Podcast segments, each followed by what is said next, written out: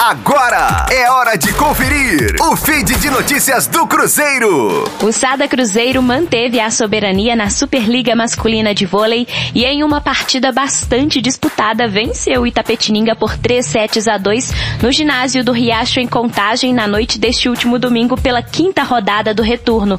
As parciais foram de 21-25, 25-20, 23-25, 25-18 e 16-14.